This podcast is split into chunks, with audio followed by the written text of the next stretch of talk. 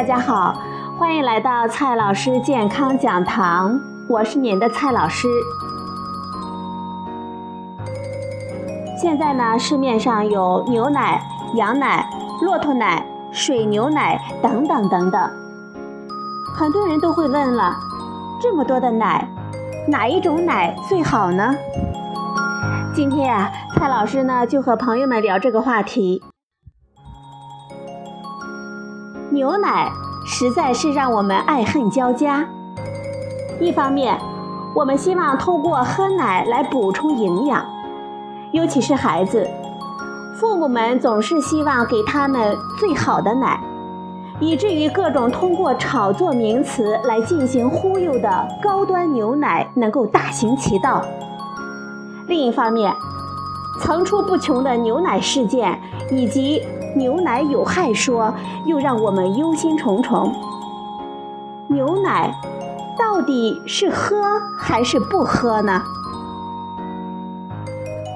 于是，各种其他动物的奶，比如羊奶、水牛奶，甚至是骆驼奶，出现在了我们面前的时候，往往会伴以比牛奶更有营养。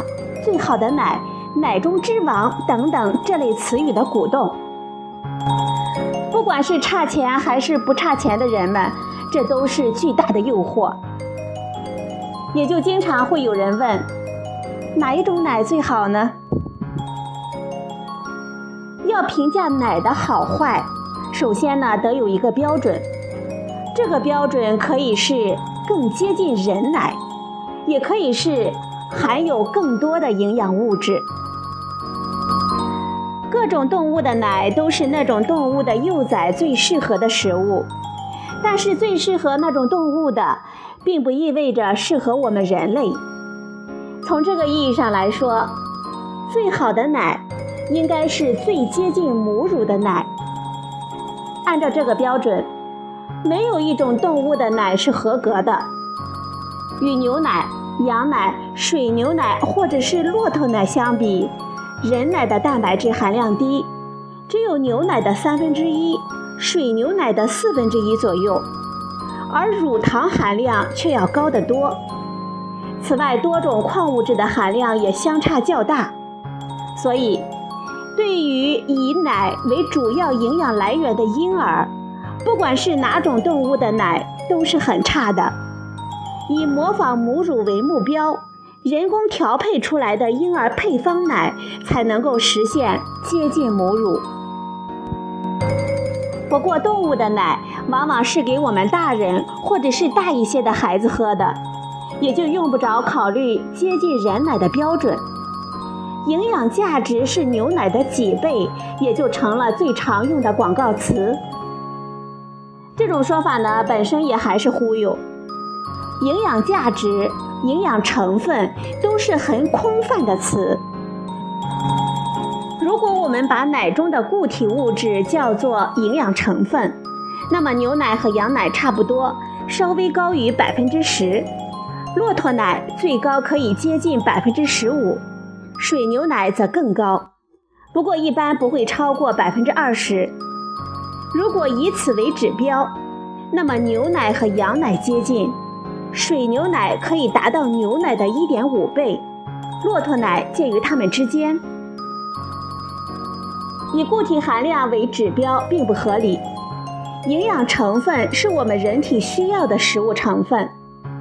当我们人体缺乏某种成分，那种成分呢就有营养。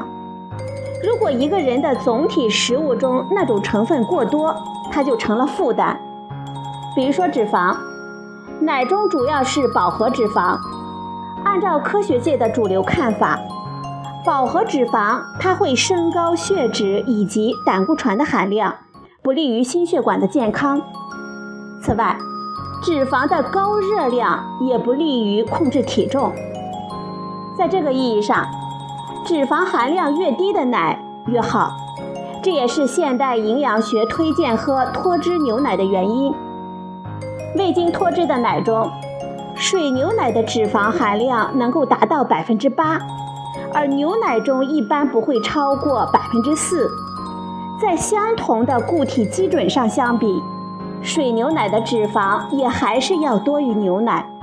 按照这个标准呢，牛奶、羊奶又会优于水牛奶。对心血管的健康来说，胆固醇含量是一个更引人关注的指标。每一百克牛奶中含有十四到十七毫克，一百克羊奶在十一到二十五毫克之间，而一百克水牛奶中在十毫克以下。如果只考虑这个指标呢，则水牛奶又会胜出。对于很多人来说，喝奶是获得蛋白质和钙方便实惠的途径。原奶中的含量跟饲料条件紧密的相关。商业化的牛奶，蛋白质含量有比较恒定的控制标准，一般在百分之三左右。骆驼奶和水牛奶商业化程度不是那么高，比如说骆驼奶可以低到百分之二点五，也可以高到百分之四点五，而水牛奶的蛋白含量典型值是百分之四点五。至于钙，牛奶、羊奶中的差别不是很大，骆驼奶和水牛奶中的钙的含量要高一些，大致跟它们的蛋白质的含量成比例。也就是说，如果从蛋白质和钙的角度来考虑，一百毫升的水牛奶大致相当于一百五十毫升的牛奶。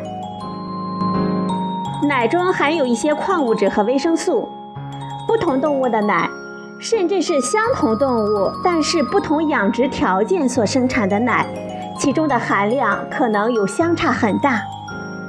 这种奶含这种成分多。那种奶呢，含那种成分多，不同的人所稀缺的种类不同，也就更难来比较哪一种奶更好了。不管是牛奶、羊奶，还是骆驼奶、水牛奶，都是不错的食物，都能够为我们人体提供优质的蛋白质，都是很经济方便的摄取钙的途径。它们的成分不尽相同。但是奶毕竟只是食谱的一部分，对我们人体健康真正起作用的是我们的总体食谱。所以，这些奶之间的不同对我们人体的健康有什么样的影响，很难进行简单的比较。商家炒作的某种奶更有营养，甚至是某种奶最好，跟炒作高端牛奶一样。仅仅是断章取义的忽悠而已。作为我们消费者，除了需要关注食物中的营养成分的浓度，更需要关注它们与价格的比值。人体需要的不是浓度，而是总量。比如说蛋白质，如果花同样的钱买到的牛奶跟水牛奶一样的多，那么水牛奶更好。如果买到的牛奶是水牛奶的两倍，那么牛奶就更好。好了，朋友们，今天呢，蔡老师给大家讲了哪一种奶最好，您听明白了吗？今天的节目就到这里，谢谢您的收听，我们明天再会。